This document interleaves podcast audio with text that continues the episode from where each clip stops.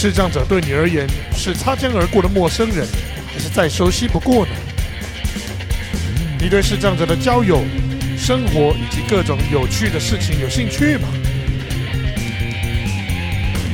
欢迎你来到他妈的我只是看不见的节目现场，让我一个全盲的视障者，一个有趣又能学到东西的方式，带你一起走进视障者的内心世界。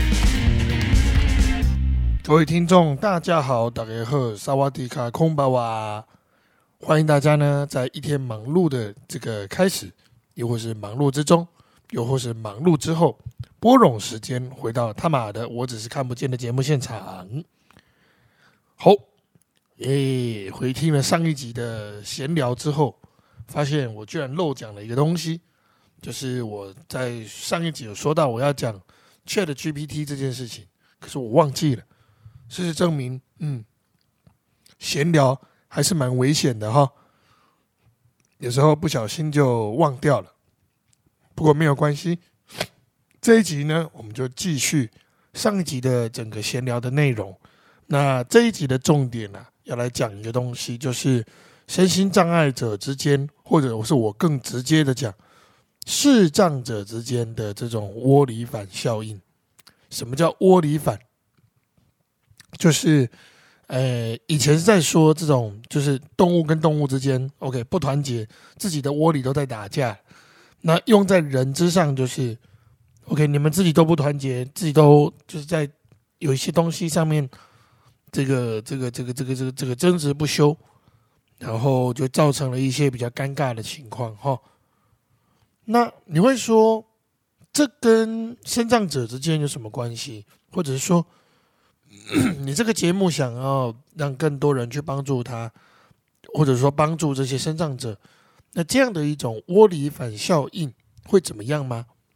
我必须说，我影响还蛮大的，尤其是对一些对这个生态不了解的呃帮助者，他很想要为这样的一种群体尽一份心力的时候，他在寻找怎么样去帮助。身心障碍者的时候，那这种窝里反效应就让他第一个很困惑，好，第二件事情当然就是不知道如何下手。那有些意志比较不坚定的这个受助者，他可能就会放弃帮助身障者这件事情。所以，我为什么会来开这样的一个节目？呃，有一部分的原因也是希望用。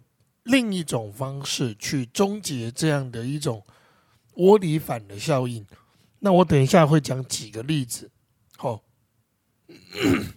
就是这些例子都是一开始，OK，他都是好意哦，呃，创立的可能是群主，亦或是一种平台，要让视障者或是身障者有事情都可以上去发生，OK。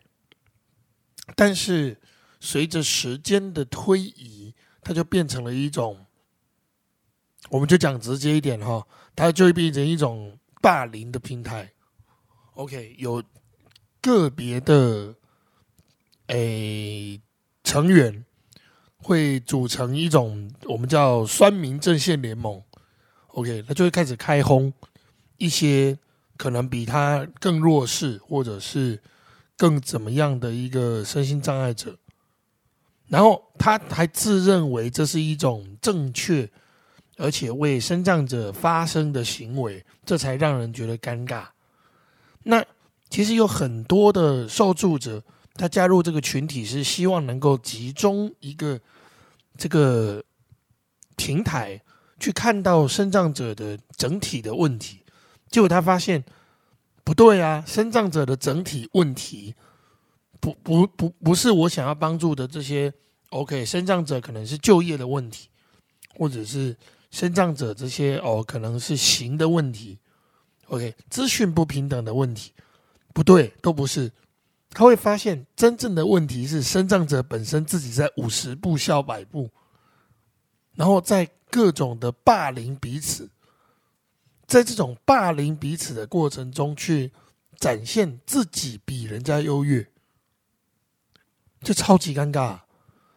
生障者已经是弱势，然后再做这种事情，这超尴尬的。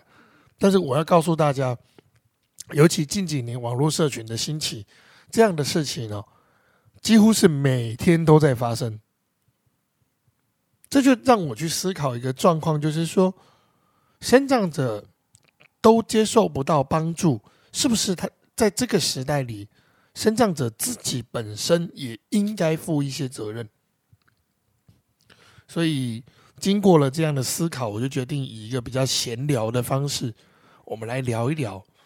我们就把范围缩小，说到视障这一块。台湾被核定的视障者大概是五万八千人左右。嘿，五万八千人的窝里反效应，其实也是蛮可怕的哦。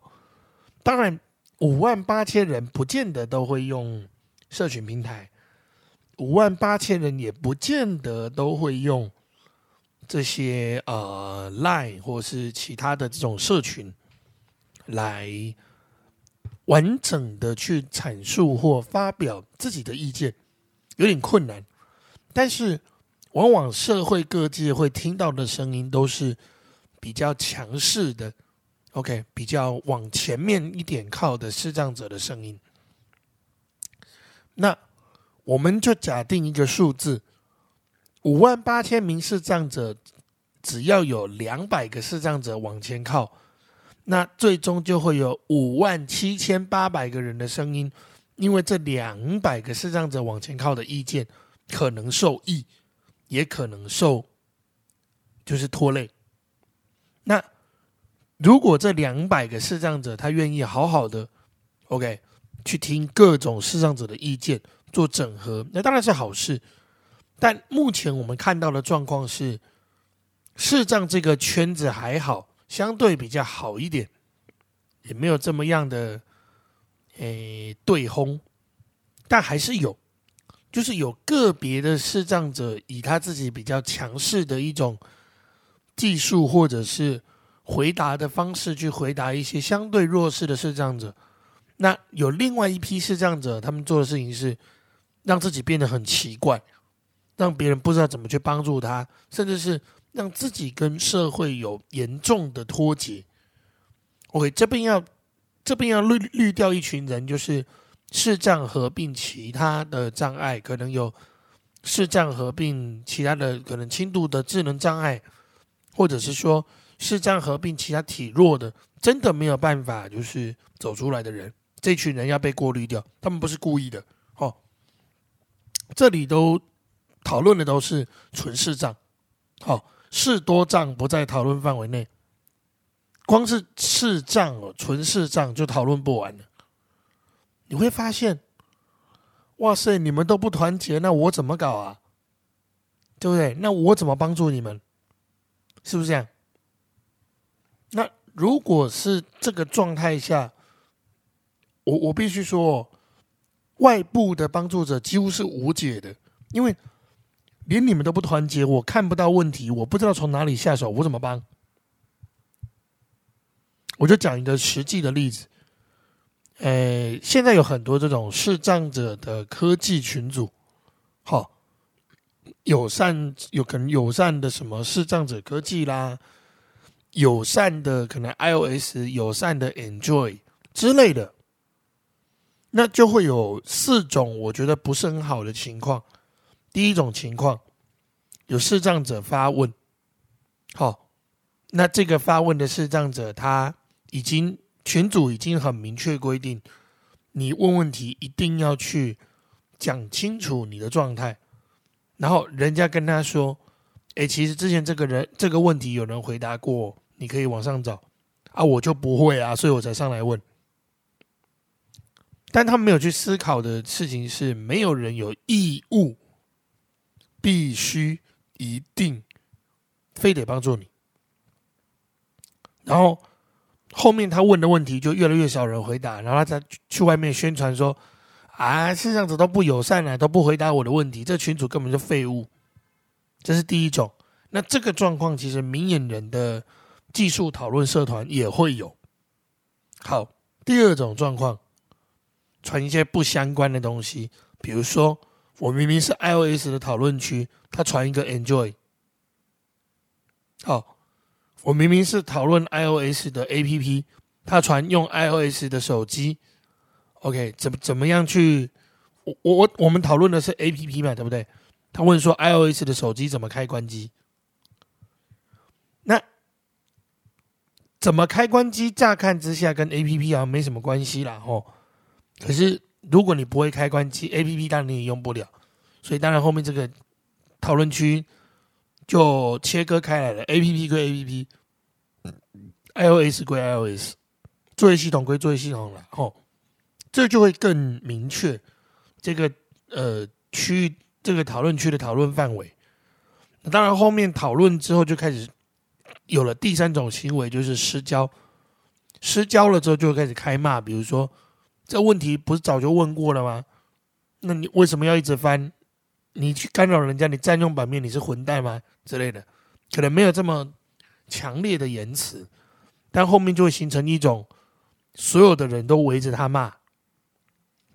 的状态，OK，第四种情况就是反过来，哎，人家都回答你问题，只是没有解决你的问题，你就一直骂说，哦，你们都回答一些废话，都回答一些废问题，就是没解决我的问题啊。问题是隔空抓药，谁有办法帮助你？那他就说啊，你们不是都是前辈，都是专家吗？是啊，都是前辈，都是专家，但你有花钱吗？那这时候你问他这个问题，他说：“我们不是要要讲求什么社会公益吗？”会就会将社会的公益面的这个东西无限制的去上纲。那这还只是科技的讨论群组哦。如果我们把它事情再放更大，变成障碍的权益争取群组，那就更恐怖了。有很多的障碍者会开始断章取义，各式各样的法规。各式各样的东西来说，哦，你们都不尊重我的这个权利。然后还有更糟糕的生障者会说：“OK，你是开南法律的吧？法律知识这么烂。”那又回到我们刚刚所说的问题，就是如果你今天是一个受助者，都没有这种感恩的一个认知。甚至去认知到，其实没有人应该必须去承受你的情绪。大家成立这个群组的目的是理性的去讨论问题。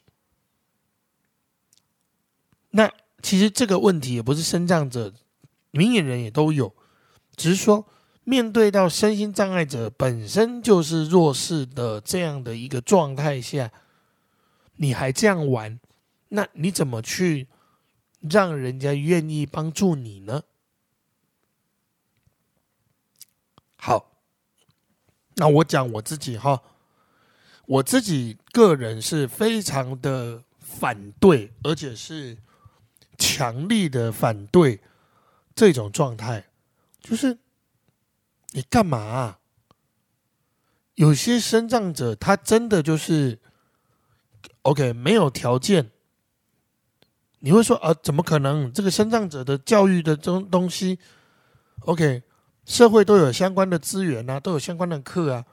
那如果他今天住在三地门呢？如果他今天住在偏乡呢？他没有大众运输工具，他怎么出来到这些相对都市的地区去享受这样的服务呢？那你说？不是啊，不是有什么一对一的老师。那我要告诉你一件事情，你知道一对一的老师的薪水是极度的低的吗？是是这样的，或者是这些帮助者的老师们、专业工作者们，在台湾拿到的薪资跟他的专业能力是极度的 OK 不对等。呃。怎么样个不对等法？因为一些这个这个这个比较敏感的原因，我可能不方便在节目中告诉你。但我可以跟你讲，就是你是这样的盲用电脑老师来说，你去看一下现在高中生一般老师的时薪，你你你你你你你就抓可能六成吧，你就知道了。而且这六成大概是已经算很高了。嗯，以我的经验来说，已经算非常高了。哦，那如果加上这些状态，你就会知道，其实很多人他是拿不到，他从他的客观的条件上是拿不到资源的。为什么？偏乡的交通工具，这个落差是存在的，这个城乡落差是存在的。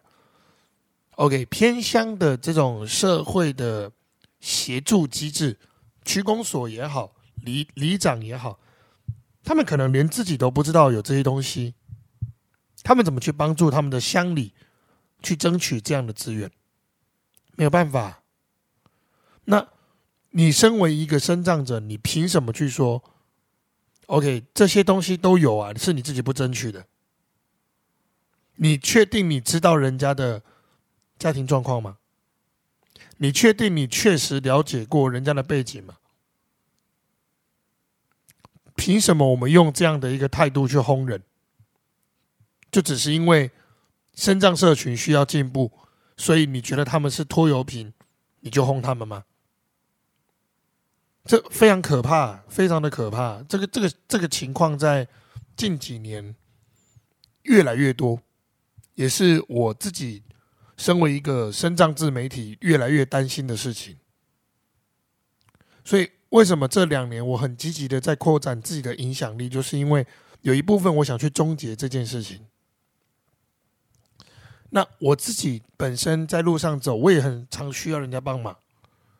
那呃，我有一个习惯，我自己不确定这到底对不对，但我已经维持这个习惯大概十年左右。就是当我在路上，我判断有可能撞到人的时候，不管他离我多远，我就会开始喊：“结果，结果，结果，不好意思，谢谢，结果，结果，结果。”听起来很智障。我管他到底是我撞到人还是他撞到我，我管他的，道歉不用钱嘛，我就先说对不起，不好意思，对不起，对不起，对不起。即使是他，有可能是他，根本就他撞到我。OK，那 我会开始用这个方式的原因是，在我们视障者的课里面有一种东西叫做定向行动。这在之前有讲过，定向行动其中一门课叫做求助技巧，怎么样有效的去求助，是这一堂课要去就是帮助视障者学会的东西。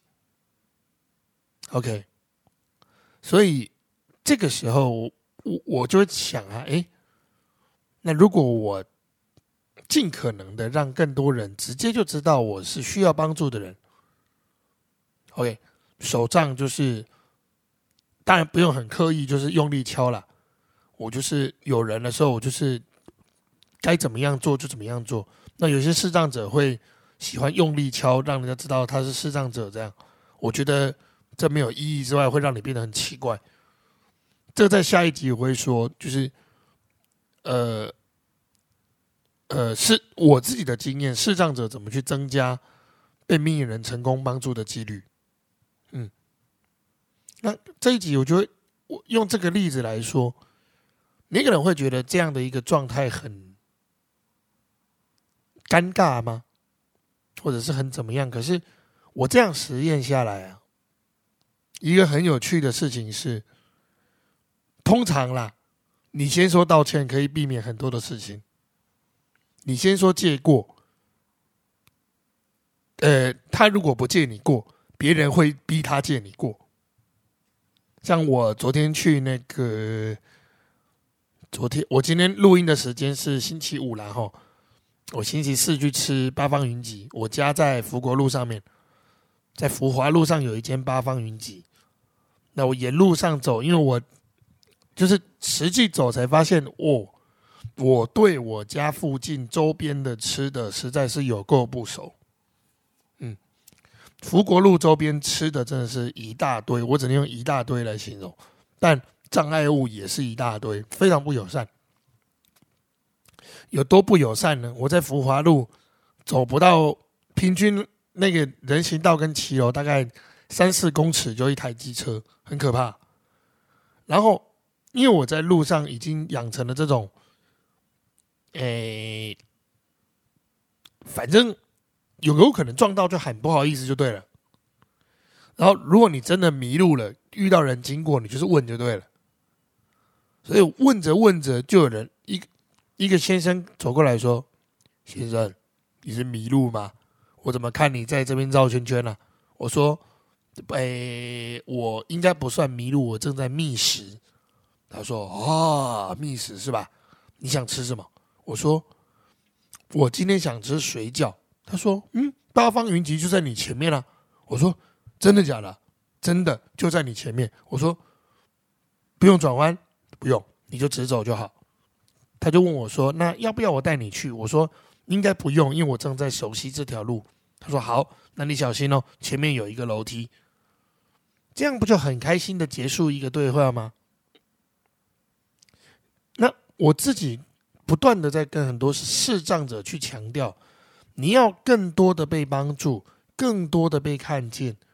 有一件事情就是，你要尽可能的让自己不要太奇怪，但又要让自己很奇怪。什么意思？你要有信心的让自己去展现出视障者应该有的东西的同时，你也应该去展现出我跟明眼人其实很多事情，我只是需要协助，有了协助，我可以做的跟你一样好。那你这中间一定会出错，肯定的。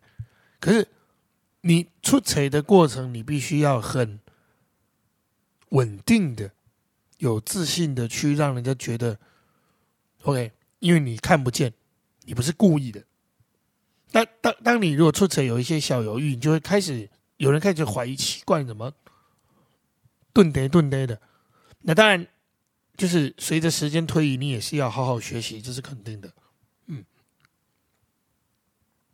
所以再讲回来，GPT 这个事情，为什么我要去用 Chat GPT 的生图功能？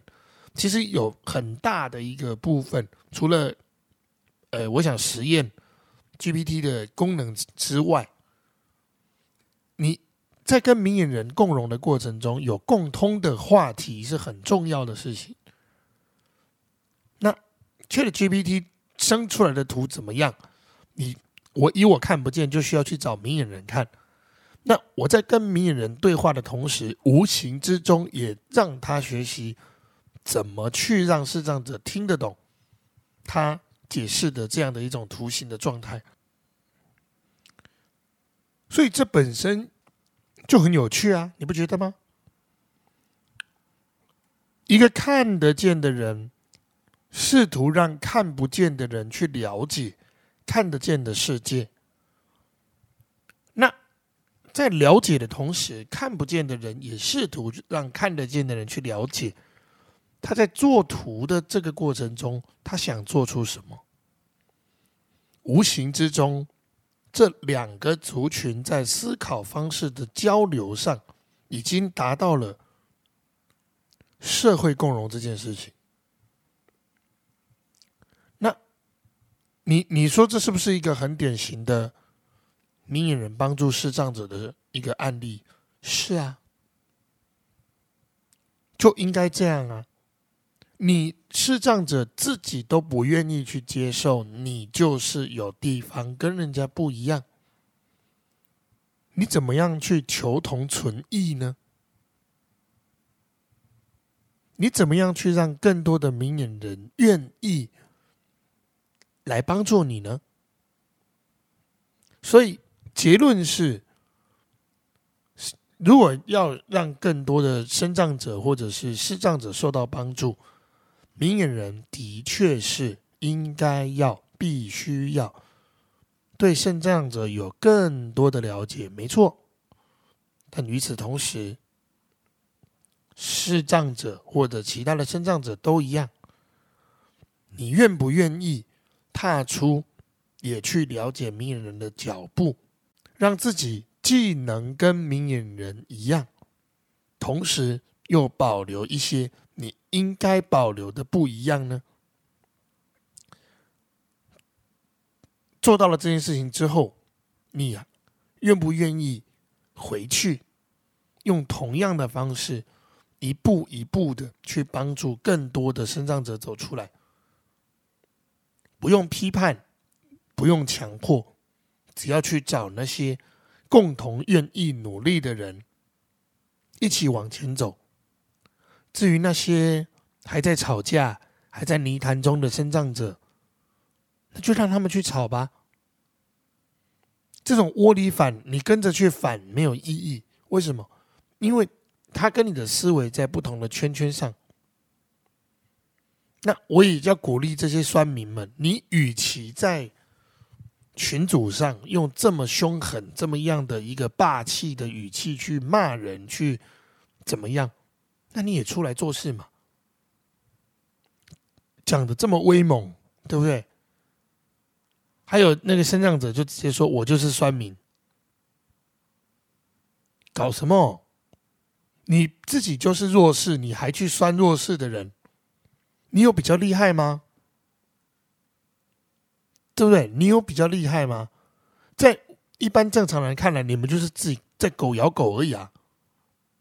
你去咬更弱势的狗而已啊！但总的来说，你们就都是狗狗啊！”那你你你你确定你这样的一个状态会帮助更多人吗？我不觉得，你自己就是祸，你自己就是祸害者啊！你让更多的明眼人不知道怎么样去帮助生长者，你让更多的明眼人看啊，你们也差不多啦，帮你们让你们让让让让这些强势者更去欺负弱势者而已啊！那我帮你们干嘛？你确定你这样你真的帮到生长者了吗？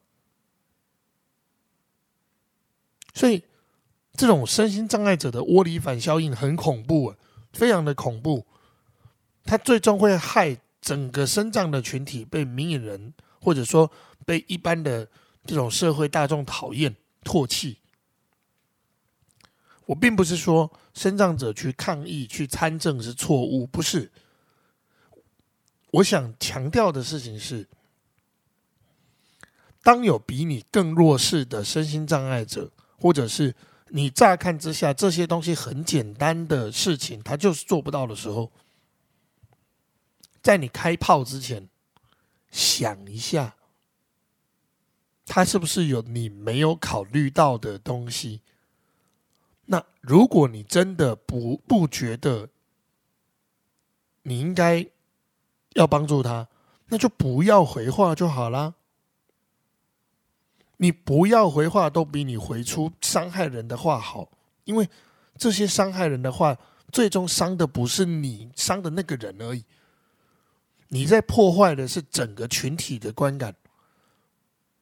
恶性的循环永远比善的循环快得多，永远要记住这个规律。那明眼人对于身心障碍者窝里反的态度又是什么？又应该是什么？我会觉得啦。你就当正常人的这种酸民在看吧。身心障碍者他仍然是一个弱势群体，他也仍然是一个需要帮助的地的的的的的一种群体。但如同我这个节目一直在说的，一种米会养出数千甚至数万种人，千万不要用一种特定的标准去定义每一个。你可能见到的声音障碍者，因为每个人在这个世界上都不同。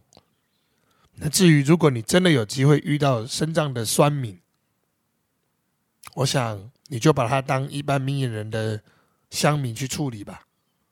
他们跟这些专门跟人家开战的键盘侠一点差异都没有。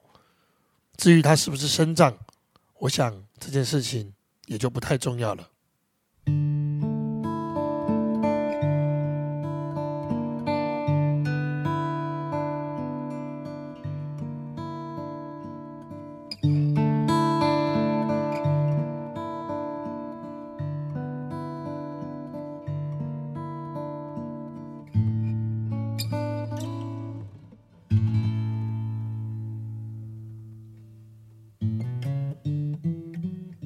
感谢您抽空聆听他妈的我只是看不见这档 podcast 节目。欢迎您将这个节目分享给您身边更多的亲朋好友。您的每一个分享都在为社会共荣尽一份心力。同时，欢迎您追踪我的粉砖罗文谦大冒险以及 IG PAUL 八四零二零六，来看看更多我的生活大小事。若对这个节目有任何想法我建议，都欢迎您直接告诉我。让我们下集再见。